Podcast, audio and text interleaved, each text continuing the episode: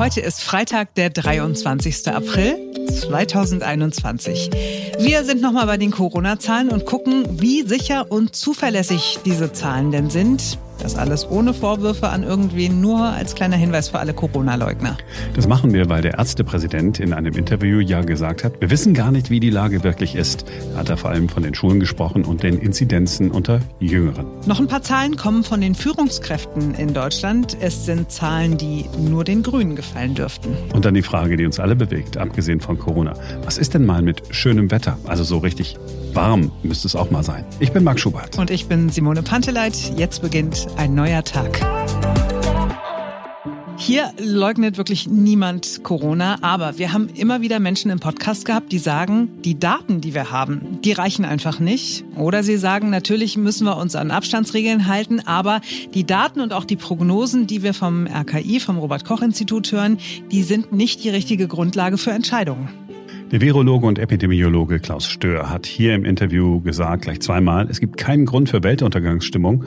Wir hören uns das nochmal an. Es ist tatsächlich so, dass mehr testen, mehr Fälle heißt, aber sicherlich auch besser bekämpfen. Schauen Sie nach Dänemark, da hat man das konsequent umgesetzt und hat die Inzidenz auf sehr, sehr geringem Niveau halten können, trotz ähm, viel ähm, weniger dramatischer Maßnahmen als in, als in Deutschland. Also Testen hilft, aber ähm, das, natürlich ist der Winter noch da. Die Winterwelle läuft noch. Äh, das ist ähm, nicht wegzudiskutieren. Die Populationsempfänglichkeit in Deutschland ist auch sicherlich höher als in vielen anderen Ländern. Warum? Weil natürlich die Meldeinzidenzen an sich immer niedrig waren. In anderen Ländern, zum Beispiel in der Schweiz, hat man die Schulen offen gelassen.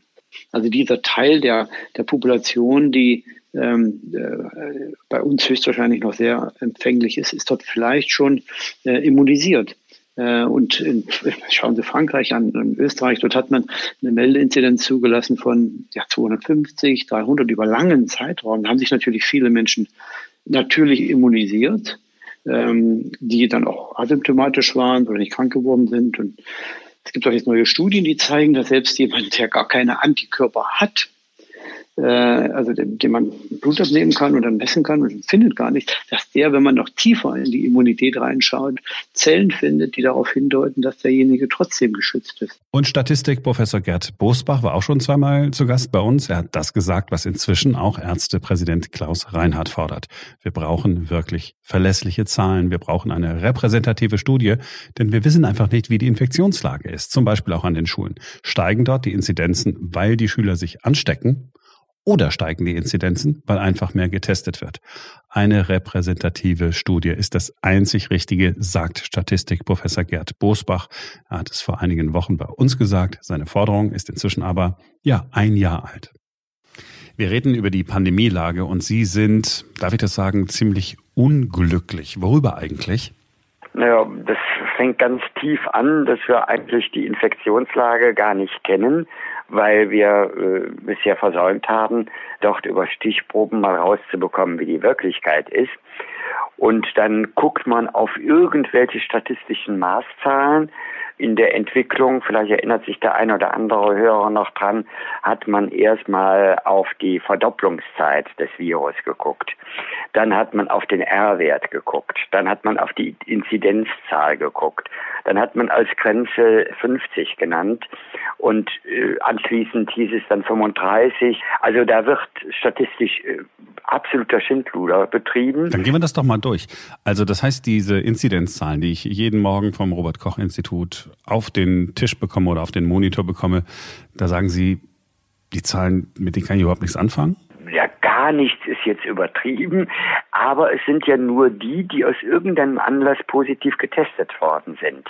Ob die symptomfrei sind, äh, ob die halt schwer krank sind, äh, das steckt in den Zahlen gar nicht drin. Und was vor allen Dingen nicht drin steckt, sind die Infizierten, die sich nicht haben testen lassen oder gar nicht zu einem Test zugelassen wurden. Von denen wissen wir gar nichts. In Österreich gab es mal eine repräsentative Stichprobe, die hat herausgefunden, dass auf jeden, der positiv getestet wurde, etwa zwei weitere kamen, die auch den Virus in sich trugen. Also dreimal so hoch die Zahl in, in Wahrheit der Infizierten wäre. Dreimal so hoch die Zahl. Aber, und das ist das Schlimme, das beobachte ich ja jetzt seit einem Jahr, diese sogenannte Dunkelziffer, äh, die wechselt ganz am Anfang bekamen sie einen Test eigentlich nur, wenn sie sehr starke Symptome hatten und Kontakt zu einem Covid-Infizierten. Wenn man so eng die Tests einschränkt, hat man natürlich eine sehr hohe Dunkelziffer. Dann Richtung Sommer, wo es auch um Urlaubsreisen und ähnliche Sachen ging, konnte sich quasi jeder testen lassen. Insofern wurde die Dunkelziffer halt deutlich geringer. Ja, und so schwankt das die ganze Zeit. Und damit wissen wir eigentlich gar nicht, was wirklich ist, sondern wir kennen nur den kleinen Ausschnitt derer, die halt einen Test zugesprochen bekommen.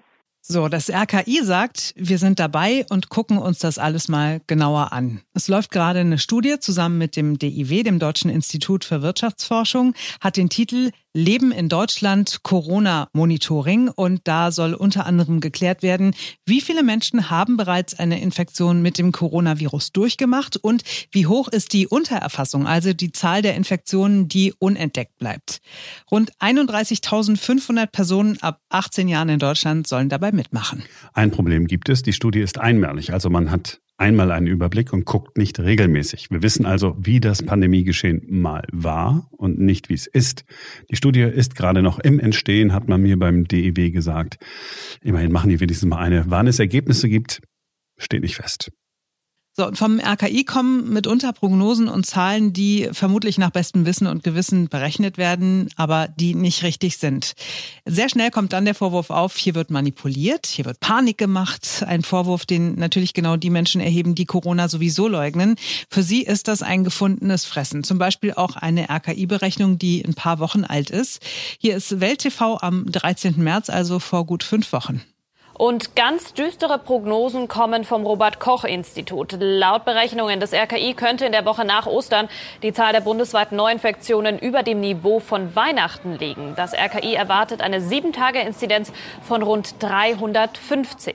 Verantwortlich dafür sei die zuerst in Großbritannien entdeckte Mutation. Schon bei einer Inzidenz von 100 ist derzeit eine sogenannte Notbremse vorgesehen.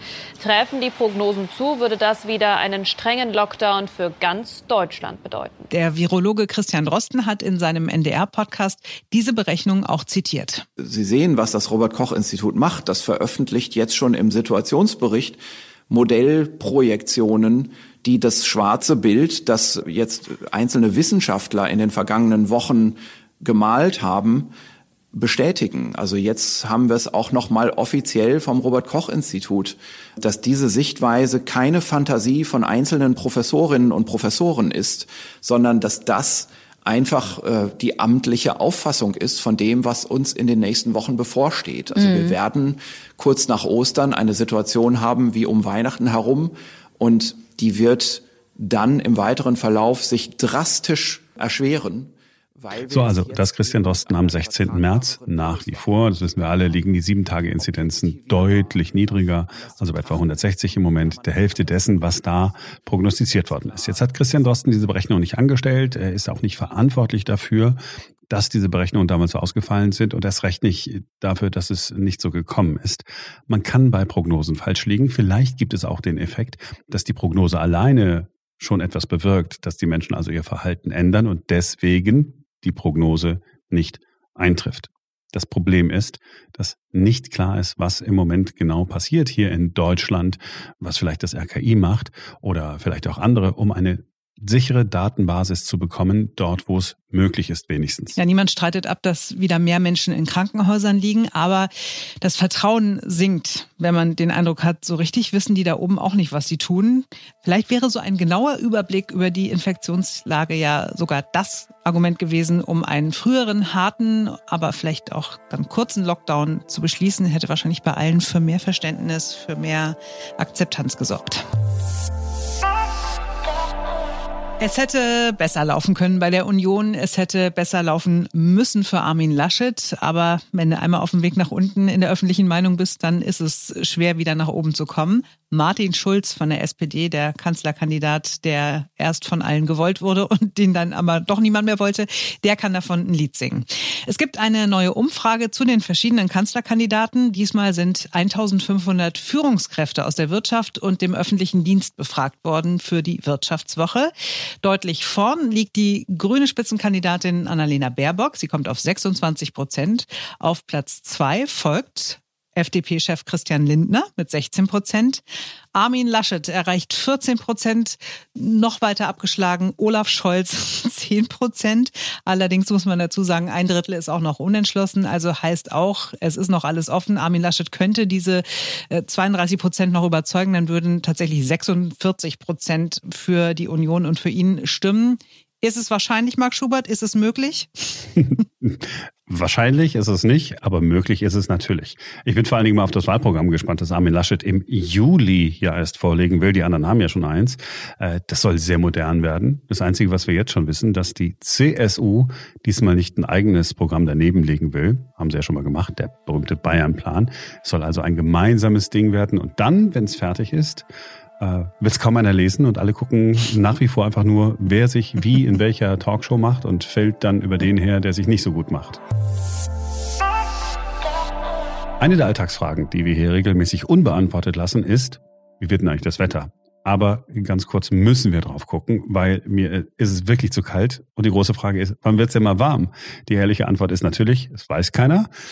Trotzdem wollen wir es alle wissen und deshalb gucken auch die großen Wetter- und Klimaforscher immer in die Zukunft. Wie sieht diese Zukunft also aus oder anders gesagt, wann steht der Frühling nicht mehr nur im Kalender, sondern er hält sich auch daran, dass er schon längst angefangen hat. Ja, ich habe mich da mal ein bisschen eingelesen. Also tatsächlich scheint es so zu sein, dass die Wetterlage in diesem Jahr wirklich festgefahren ist. Es kommen immer noch kalte Luftmassen aus dem Norden zu uns nach Deutschland. Und normalerweise ist es ja im Frühling so, dass äh, dann irgendwann diese kalten Luftmassen weggedrängt werden, abgelöst werden von warmen Luftmassen aus dem Süden. Aber in diesem Jahr ist es leider anders. Schuld ist ähm, ein Skandinavien-Hoch, das leider sehr stabil ist und das sehr ungünstig liegt. Also würde es sich weiter nach Osteuropa verlagern, dann wäre der Weg frei für diese warmen Luftmassen aus äh, dem Süden. Aber ja, das macht dieses Hoch einfach nicht. Es gibt auch kein Anzeichen, dass das zeitnah tun wird. Und somit bleibt es bei diesem durchwachsenen Aprilwetter voraussichtlich bis weit in den Mai hinein. Bis dahin bleibt es weiterhin zu kalt. Nochmal die Frage, wann wird's jetzt warm? okay, also das europäische Wettermodell sagt, es könnte bis zu den Eisheiligen so kühl weitergehen. Die sind vom 11. bis zum 15. Mai und erst danach wird es wohl deutlich wärmer werden mit 25 Grad und viel Sonne. Christi Himmelfahrt, das Pfingstwochenende sehen wohl gut aus. Also da könnte das Wetter dann wirklich endlich deutlich schöner sein. Also es wird warm in drei Wochen. Mhm. Willst du auch noch wissen, wie der Sommer wird? Wenn wir das auch schon wissen, natürlich hau raus. Wir wissen gar nichts, aber es gibt natürlich äh, Prognosen und die sind relativ eindeutig. Häufig ist es so, dass das europäische Wettermodell und das Wettermodell der amerikanischen Wetterbehörde sich nicht einig sind. Aber tatsächlich, was diesen Sommer angeht, da zeigen beide Wettermodelle ähnliche Prognosen. Bei beiden Berechnungen wird es bereits im Juni sehr, sehr sommerlich sein in Deutschland. Beim europäischen Modell ist es wohl so, dass der Hitzeschwerpunkt mehr im Süden Deutschlands liegt und die Amerikaner sagen, nee, ganz Deutschland wird warm. Teilweise bis zu zwei Grad wärmer als das Klimamittel, wie die Meteorologen das sagen, könnte der Juni ausfallen. Und sie sind sich auch einig, dass der Juli und der August wärmer werden, als es normal wäre und wohl auch zu trocken.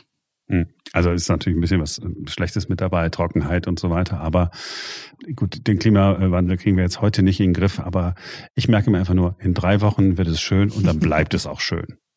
Dann bleibt es schön und dann wird es ein knaller Sommer werden. Also zumindest was Sonnenscheindauer und Wärme anbelangt. Und das Coole ist, wir merken uns den heutigen Tag. Heute ist der 23. April. Wir gucken, wie die Prognosen heute ausgesehen haben. In drei Wochen gucken wir uns wirklich an, was davon hat gestimmt und was nicht.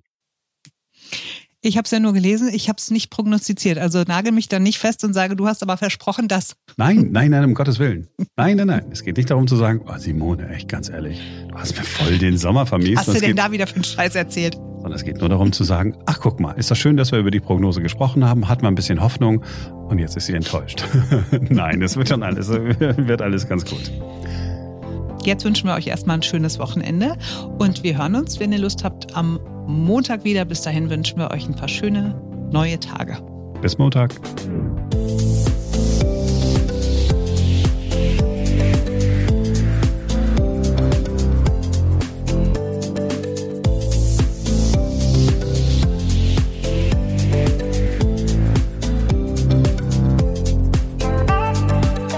Ja, und dann die Frage, die uns alle bewegt, mal abgesehen von Corona. Was ist denn mal mit schönem, warmem Wetter? Warmen? Was ist denn? Und dann die Frage. Wann wird denn mal schön warm?